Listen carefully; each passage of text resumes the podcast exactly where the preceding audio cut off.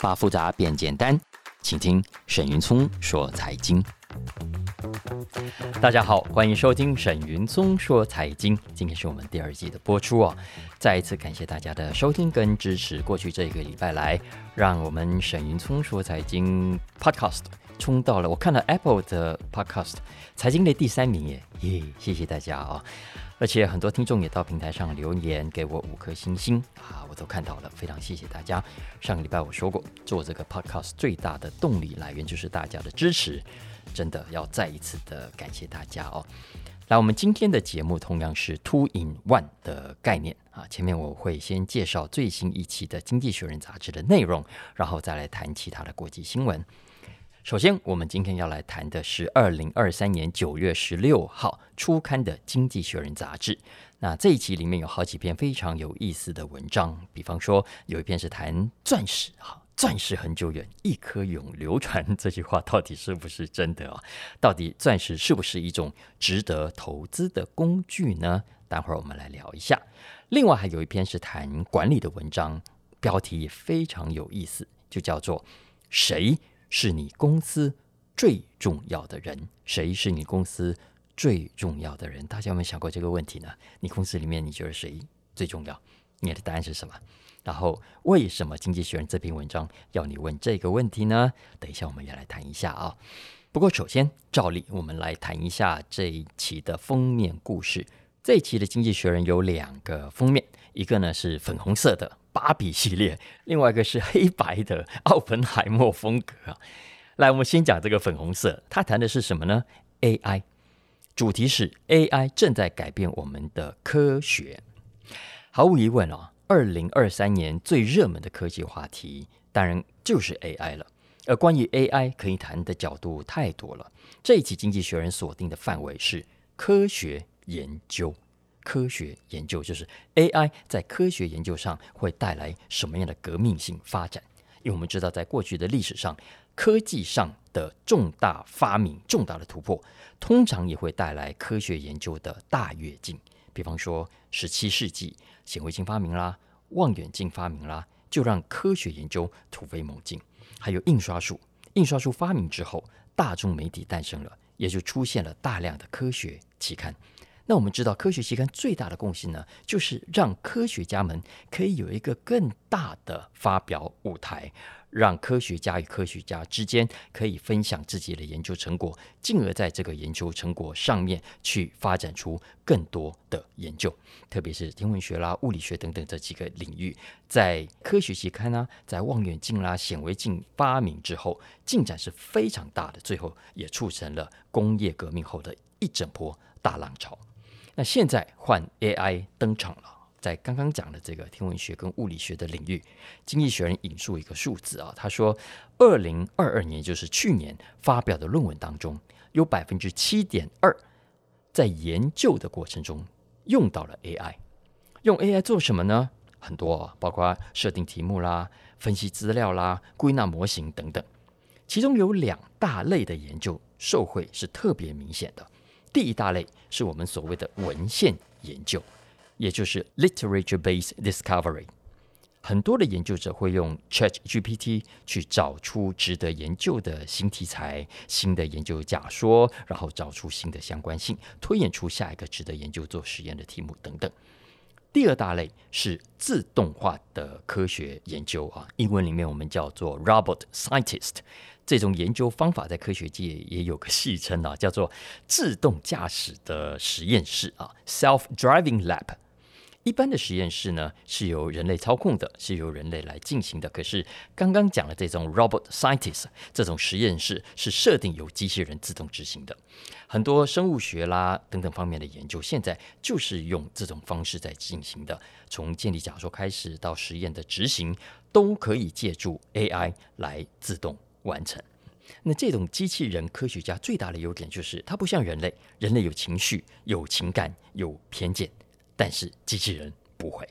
所以经济学人认为啊，未来的 AI 将可以帮助科学研究带来革命性的改变，特别是现在我们人类面对的三大课题：医学，因为我们知道人口结构老化了哈，更多的老人会需要更多医学上研究的突破；气候变迁啦。还有绿色科技这三个领域。经济学人说，如果未来可以好好的利用 AI 的话，将会让科学研究 faster 更快，better 更好，也更有生产力，more productive。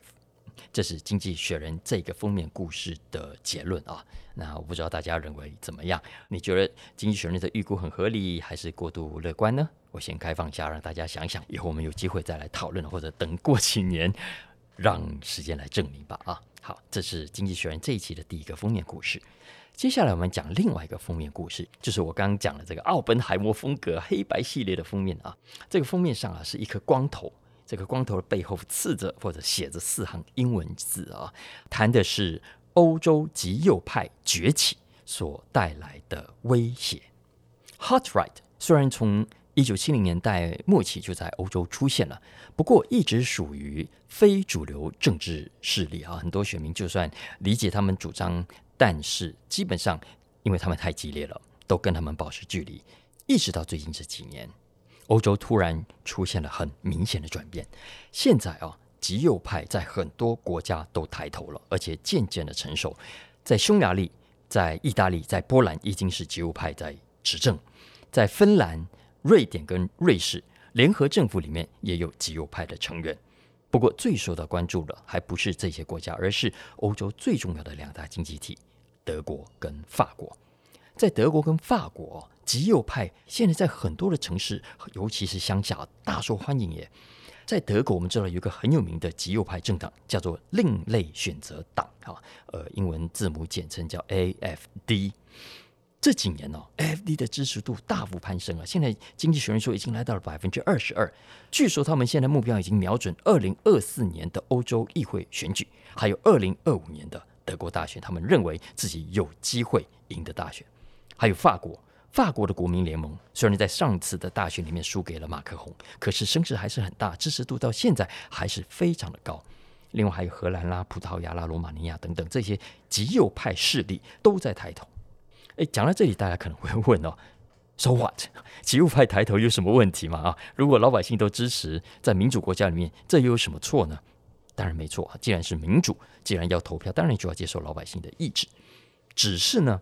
从经济学人的角度看来，这并不是一个好现象，而是一个值得重视的警讯。为什么这么说呢？是因为所谓的 hot right，我们也可以叫做 far right，它在政治光谱上啊，基本上指的是那些主张反全球化啦、反移民、反欧盟、反多元文化主义的政治势力。那这样的主张都跟经济学人，老实说也包括我们在内了啊，长期以来的信仰是完全违背的。因为我们基本上都相信什么自由化嘛、全球化嘛、多元文化，然后我们都支持全球资金跟劳动力的自由流动。可是呢，看在极右派眼中，我们刚讲的这一切都是邪恶的象征，都是摧毁国家的凶手。比方说，我们刚刚讲的这个德国另类选择党啊，AFD，大家知道他们的诉求是什么吗？我举个例子来说啊，他们有其中一个口号是说，支持极右派，不看 A 片的才是真男人啊！然后他们还说，多元文化就是多元犯罪，多元文化就是要把国家双手奉送给这些外来的移民，让我们自己的国家被这些少数的外来人绑架。有色人种啊，在他们的眼中都是下流的人种，都是掏空德国资源的外来者。好大家可以去 Google 一下，看看刚讲的这个另类选择党啊，这个党的你会发现主要的参与者，他们开活动啊、大会的时候，哎，几乎清一色都是什么老白男。这些老白男的作风啊，真的跟传统欧洲主流的政治人物非常不一样的。他们通常比较偏执，比较不重视法治，因为他们认为法律哈都是你们这些建制派，都是你们这些老的当权者在保护自己用的。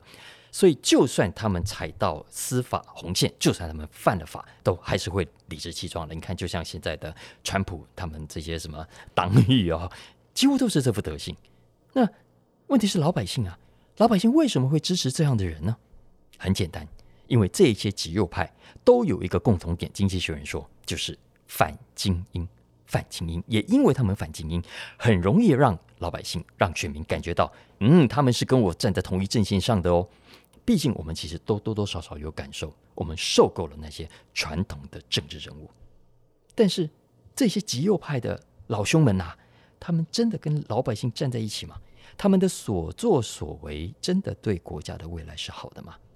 这就是为什么经济学人认为啊，极右派的抬头是欧洲政治的不定时炸弹，因为他们就算没有办法最后赢得大选，变成多数执政，但也还是属于成事不足败事有余的一群人，因为他们的言论会让整个社会更加的焦躁不安，会让整个社会更加的分裂。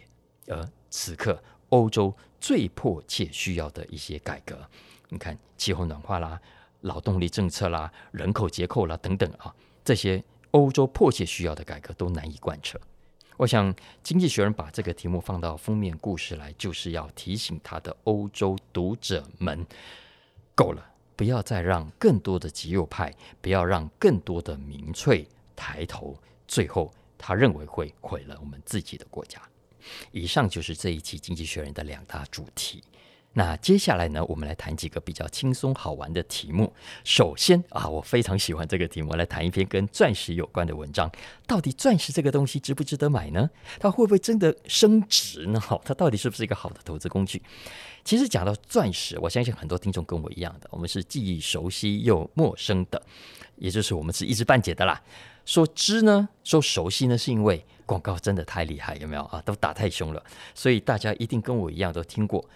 钻石恒久远，一颗永流传这句广告词嘛，所以造成的结果是我们这个社会上很多人都以为啊，结婚就要有钻戒嘛，理所当然，天经地义啊。你看，在美国，七成以上的新人都会买钻戒，只是大小不一样而已啊。有钱的人就买大一点啊，没钱的也要挤出一点钱，想办法买一颗小的。然后很多电影也是啊，也都在帮钻石打广告啊，有没有？你看，除了结婚之外，还有什么警匪片啊、间谍片，那种坏人要走私啊，有没有？都都嘛是用钻石。然后这个一个黑色的小袋子里面装着哇亮晶晶的钻石，它传达的讯息就是钻石后可以保值，可以洗钱，可以很方便的交易。所以，我们整个社会好像都理所当然的认为钻石可以是一种很好的投资工具，甚至是生活中的必需品。但真的是这样吗？那我们看看《经济学人》是怎么说的。首先，在投资上，《经济学人》引用的是二零一五年 Tilburg 大学一位学者所发表的 paper。根据这份 paper 的分析，从一九九九到二零一二年这段期间内，每年全世界数以千计拍卖的数据当中，这个学者发现，钻石平均的年投报率是多少呢？是百分之八。百分之八，其实不错的哦，跟股票啦或者是房地产比起来，一点都不逊色。这个在过去其实也很容易理解的，因为钻石的特性跟黄金还蛮像的啊，是少数能够左右逢源、好坏通吃的一种工具。行情好啊，大家荷包满满，会多买一点，收藏啦、炫富啦、保值啦、犒赏自己啦等等，不管动机是什么，都可以带来钻石需求的增加，进而拉高钻石价格。那当行情坏呢？其实钻石的价格也不会差到哪里去。为什么？因为不安的投资者、焦虑的投资者会想要买钻石来保值。万一有什么风吹草动要逃难，对不对？也可以像电影里面演的那样，随身带了一堆的钻石，所以钻石的需求也不会有什么样的影响。这也就是为什么钻石过去长期以来是有钱人非常喜欢的投资工具之一。但是刘医师来喽。经济学人认为啊，那种钻石的美好时代过去了。最近这几年的数据显示，钻石呢渐渐失去了它的魅力。这篇文章的标题就直接点出钻石失去的魅力，而他要告诉大家 why 为什么？原因有几个。第一，我想大家也可能猜得出来，就是人造钻所带来的威胁。因为我们知道，现在科学发明，有人就发明了哇，即可乱真的人造钻石啊。但这种人造钻虽然一般人没有办法分辨，可是价格很便宜啊！它只有天然钻的大概三分之一到五分之一啊，也就是说大概便宜可以到八成，所以在市场上非常受到欢迎。经济学人说，现在这种人造钻的全球市占率已经从过去的只有个位数，已经突破到两位数，也就是一成以上了。诶，大家不要小看这一成哈，未来还会再继续的成长。所以这是人造钻所带来的威胁。第二。像钻石这个产业啊，过去的独占形态也是很特殊的，但是现在这个独占形态已经被破坏了，价格呢会面临新的压力。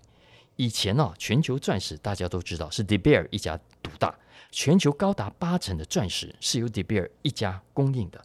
也因为市场它一家独大，所以它可以做两件事：第一，控制流通，进而控制价格；第二，它可以杜绝投机，避免秃鹰去放空。可是现在呢，因为其他的几个竞争对手，俄罗斯啦等等啊，都慢慢生意做起来了，所以 De Beer 的市占率现在只剩下三分之一。也因为它对市场的控制力大不如前，所以造成市场的波动比过去大很多。再加上过去这几年疫情啊，老实说，很多年轻人没办法出来结婚嘛，啊，也没有机会秀钻戒给别人看，来没办法炫富啊，所以干脆就省下来，也造成了需求的下跌。经济学人引述彭博新闻社的统计，最近啊，特别是两到四克拉的原石啊，uncut stones。呃，原来的这个原石，那这种大小的原石可以用来切割成一到两克拉大小的钻戒啊，所以一直是市场上的重要消费主流。可是呢，彭博新闻社的调查发现，这种钻戒的价格在过去这段时间来大跌了百分之四十，这是值得注意的一个现象。好，那应该怎么办呢？De Beer 有什么招数来力挽狂澜呢？有的，经济学人说啊，第一。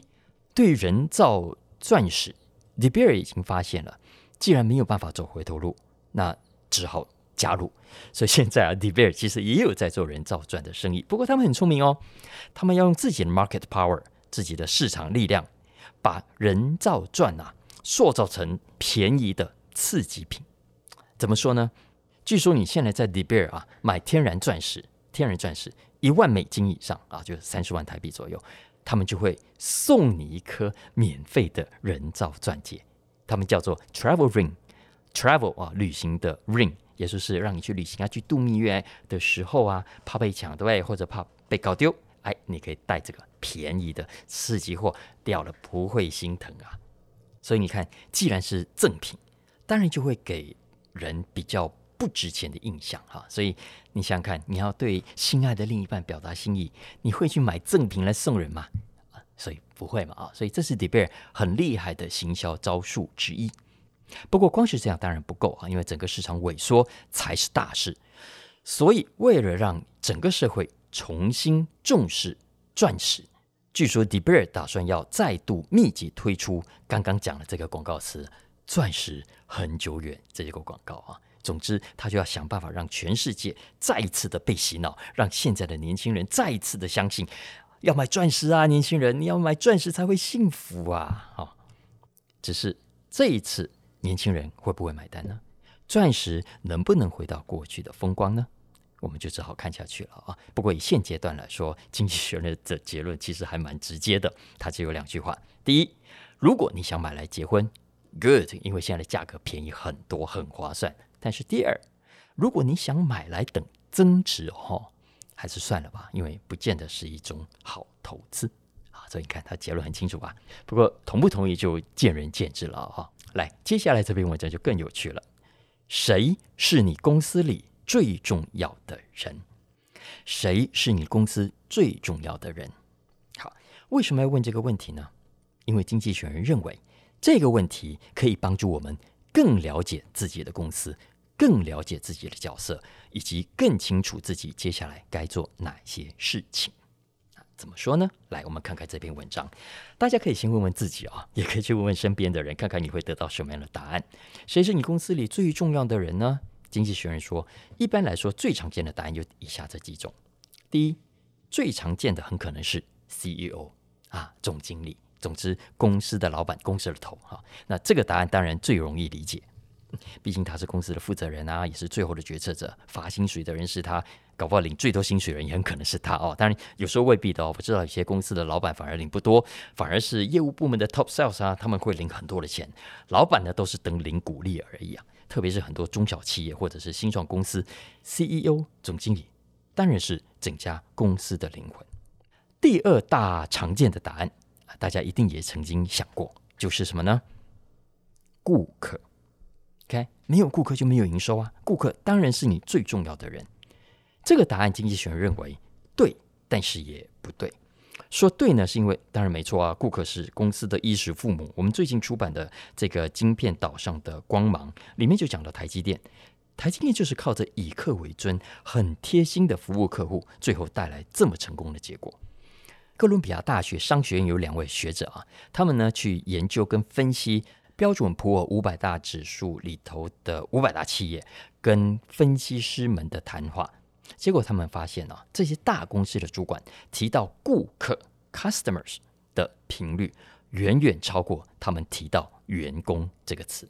也就是说，这些大企业都的确非常重视客户的。可是呢，你要说客户是公司最重要的人，这个说法老实说也不对。很简单，因为严格说，顾客不是你公司里的人。好，说顾客很重要，当然大家都会点头同意，但其实不能算是很理想的答案啊。经济学人说，那接下来有些人可能会说出一些不太一样的角色。那同样是很有意思的啊，比方说，有人可能会说，在公司不同部门里面工作表现最好或者贡献最大的人，呃，就是可能业务部啦、生产部啦、财务部啦、管理部等等。因为如果没有这个人，很可能公司会出很大的问题啊。举个例子来说，呃，某家公司的 MIS 啊或者 IT 部门的高手，他很会搞定系统的 bug，没有他呢，公司网站出问题、系统出问题就就完蛋了啊。或者有些人可能觉得公司有 top sales，是不？业绩全都靠他，没有他公司业绩会少一半呢？那这种人重不重要？当然重要啊！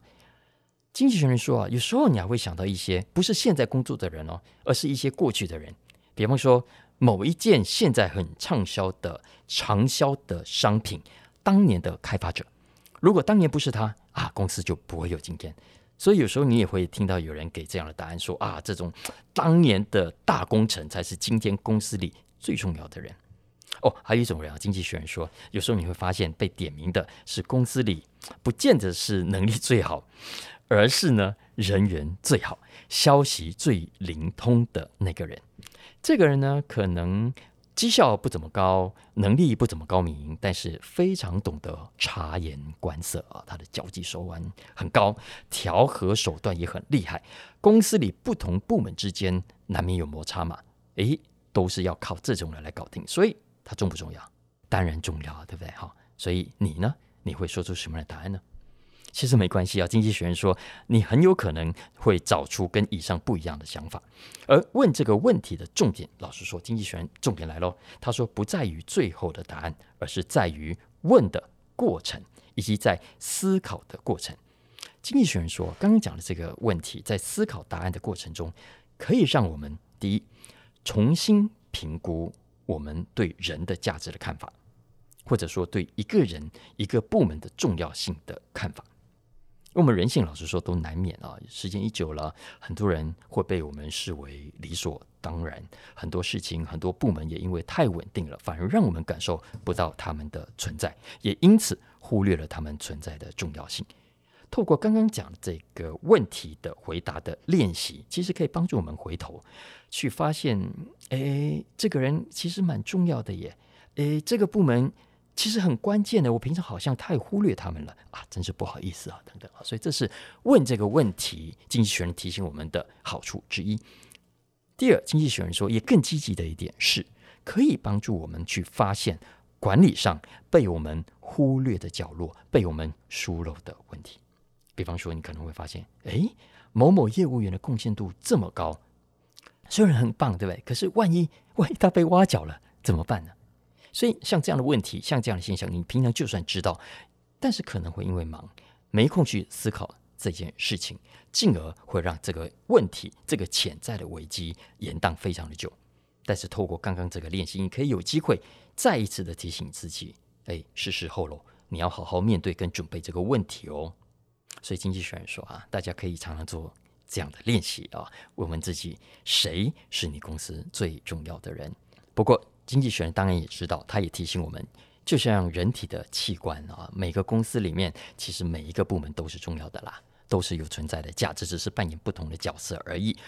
只是问题在于，我们往往会等到这个器官出了毛病，哈，让你感觉到痛了，你才会觉悟到啊，我我平常没有好好保养它，然后你开始悔恨自己啊，以前太过大意啊。工作也是一样的，很多人很多事，当被我们视为理所当然久了，我们就会等到失去以后才来懊恼。哈，所以经济学人是当然希望透过今天这个题目，可以提醒大家有机会呢，回头检视自己身边这些重要的人，好好珍惜啊。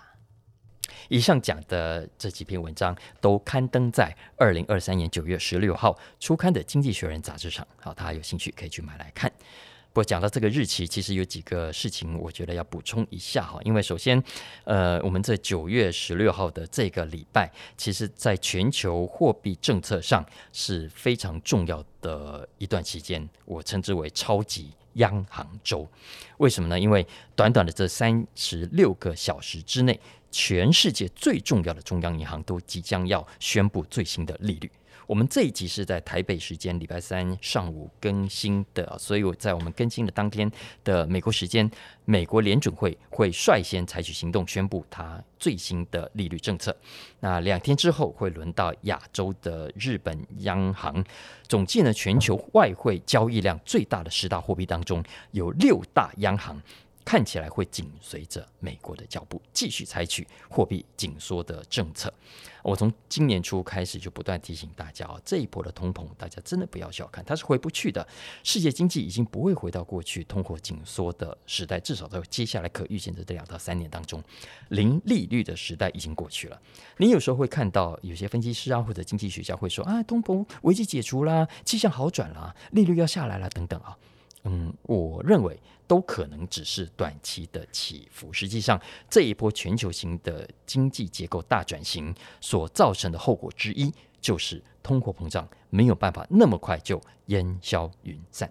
这个礼拜大家应该会很有 feel，我相信啊，因为除了美国联准会的利率之外，还有呃好几个新兴国家的失业率啦、PMI 等等最新的指标也会公布。大家可以在公布之后去感受一下最新的全球景气的氛围。那这两个礼拜，当然市场上还有另外一个大话题，就是手机芯片大厂安谋啊，ARM 的 IPO。这这个事情，小马哥说财经里头已经有讲过了。去年跟今年上半年，全球的 IPO 市场，特别是美国爆冷啊。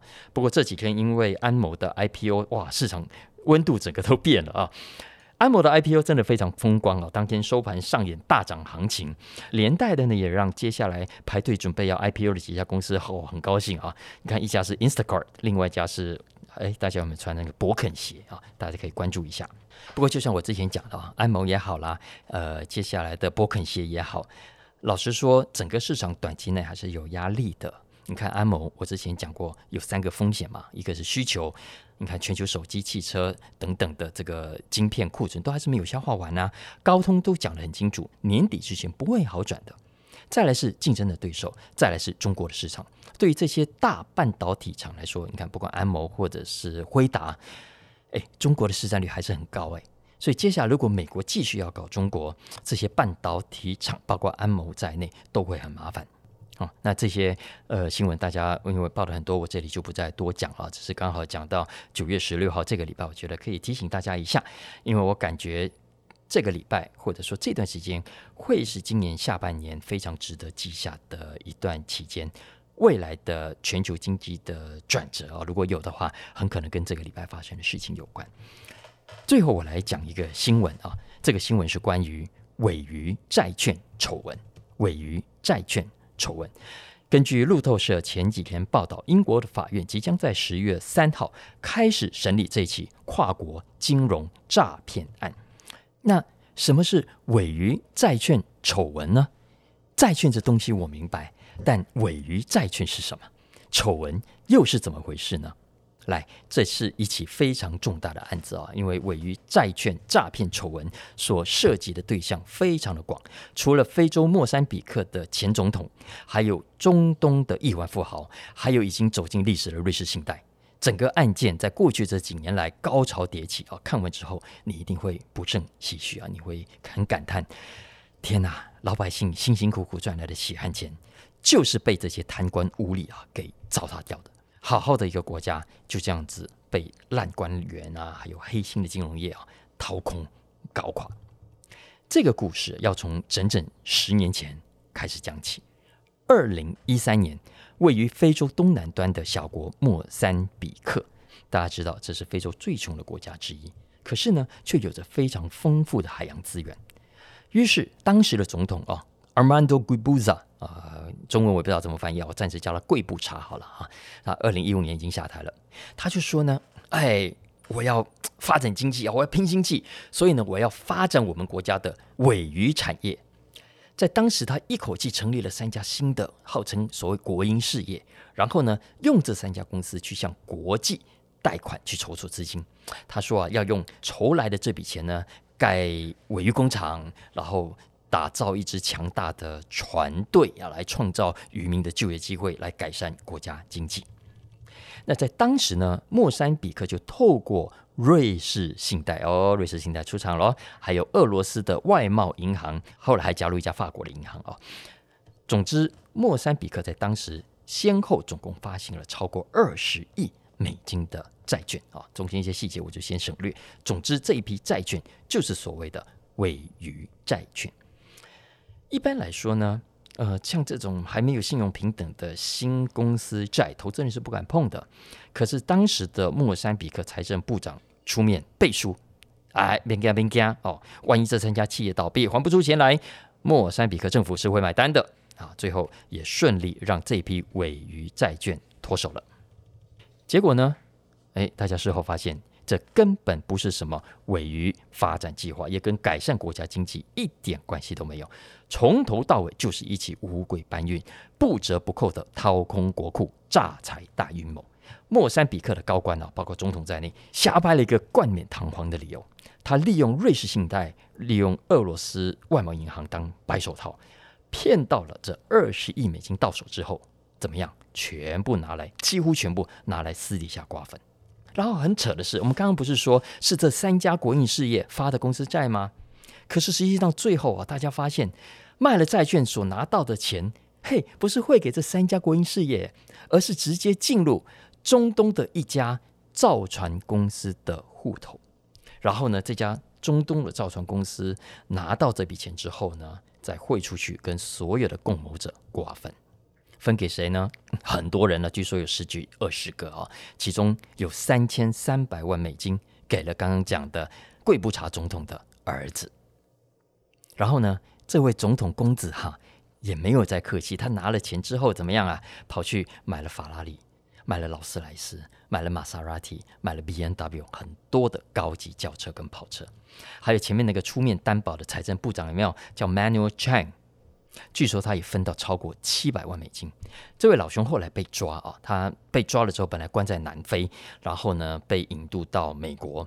最近也就是上个礼拜，他本来说要求交保，不过被美国法院驳回啊，觉得他有逃亡之余。他出庭的时候啊，一副啊很虚弱的样子啊，讲话也都很低调。当然他已经被关了五年，很虚弱是正常的。可是我觉得他装可怜呐，哈，我觉得只是在演，这种人真的应该关到死。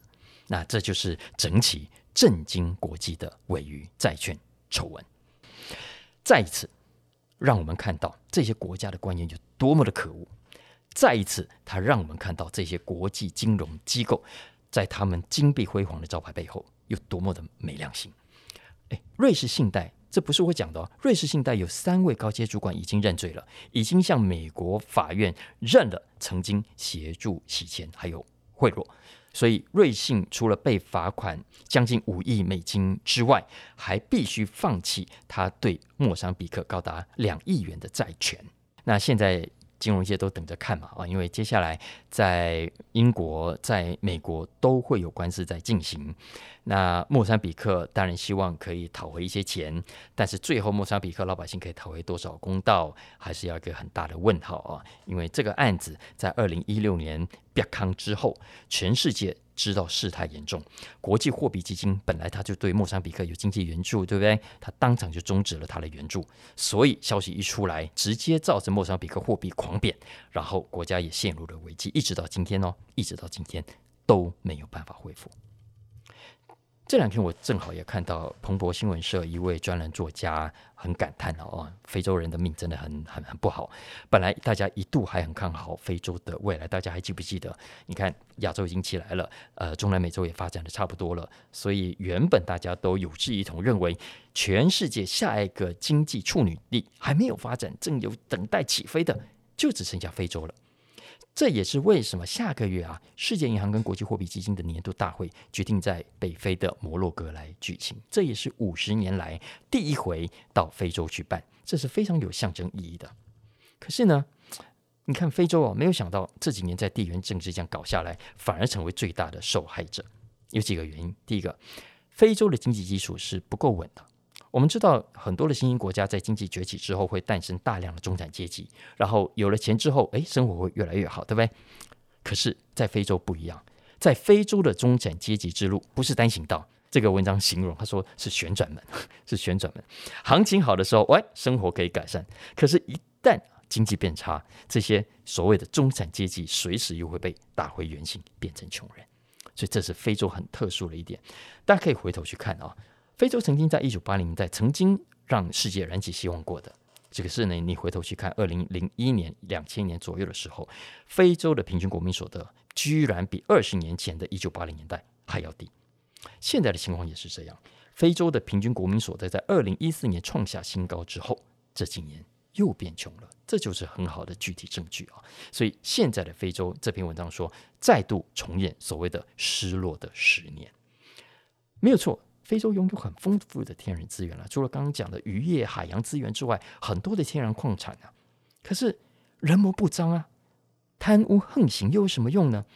然后这些所谓的大宗商品市场啊，价格波动本来就非常的大，好的时候非常好，烂的时候呢，根本没钱赚。所以这对非洲来说，有人说这就是叫 commodity curse 啊，大宗商品的诅咒。再加上哈。很多非洲国家，它都必须靠国际货币基金啊、世界银行这一类的机构的援助，然后呢，每年还要发很多的债券到处去借钱。呃，过去这十年来，非洲国家的举债平均暴增，平均呢暴增了多少？三倍。然后借钱要不要利息？要啊。现在全球利率是往上还是往下？当然是往上了。所以很多国家其实是撑不太下去的。你看，加比亚已经跳票了，加纳也还不出钱来了。未来这几年还有几个国家的债务要到期，肯定肯定还会引爆更多的金融危机。然后过去还想说啊，靠美国帮忙啊，靠中国来帮忙啊，有没有？可是现在中国自己跟美国在搞科技，自顾不暇，所以难怪市场上有人说，非洲哦，还真的是一块无望的大地，无望的大陆哦，hopeless continent。Anyway，呃，借由这个鮪鱼。债券丑闻的新闻，跟大家聊一下非洲经济啊。其实不只是非洲啦，呃，放眼望去，亚洲啦、南美洲，我刚去 Wiki 去维基百科了一下哦，讲瑞士信贷啊，它条目底下 其实就是一个又一个的丑闻，很多国家的假投资、假爱国、真掏空的骗局，都跟这些金融机构有关。所以大家想想看，如果政府高层继续跟这些业者勾结，A 钱，然后呢，老百姓长期的一而再、再而三的去纵容这些烂政府、烂官员乱搞啊，去掏空国库，最后的下场谁买单呢？好，以上就是今天的沈云聪说财经，呃，新闻真的很多，所以我这一集稍微长了一点，大家如果一次听不完，分几次听吧。OK，我们下礼拜三再见，拜拜。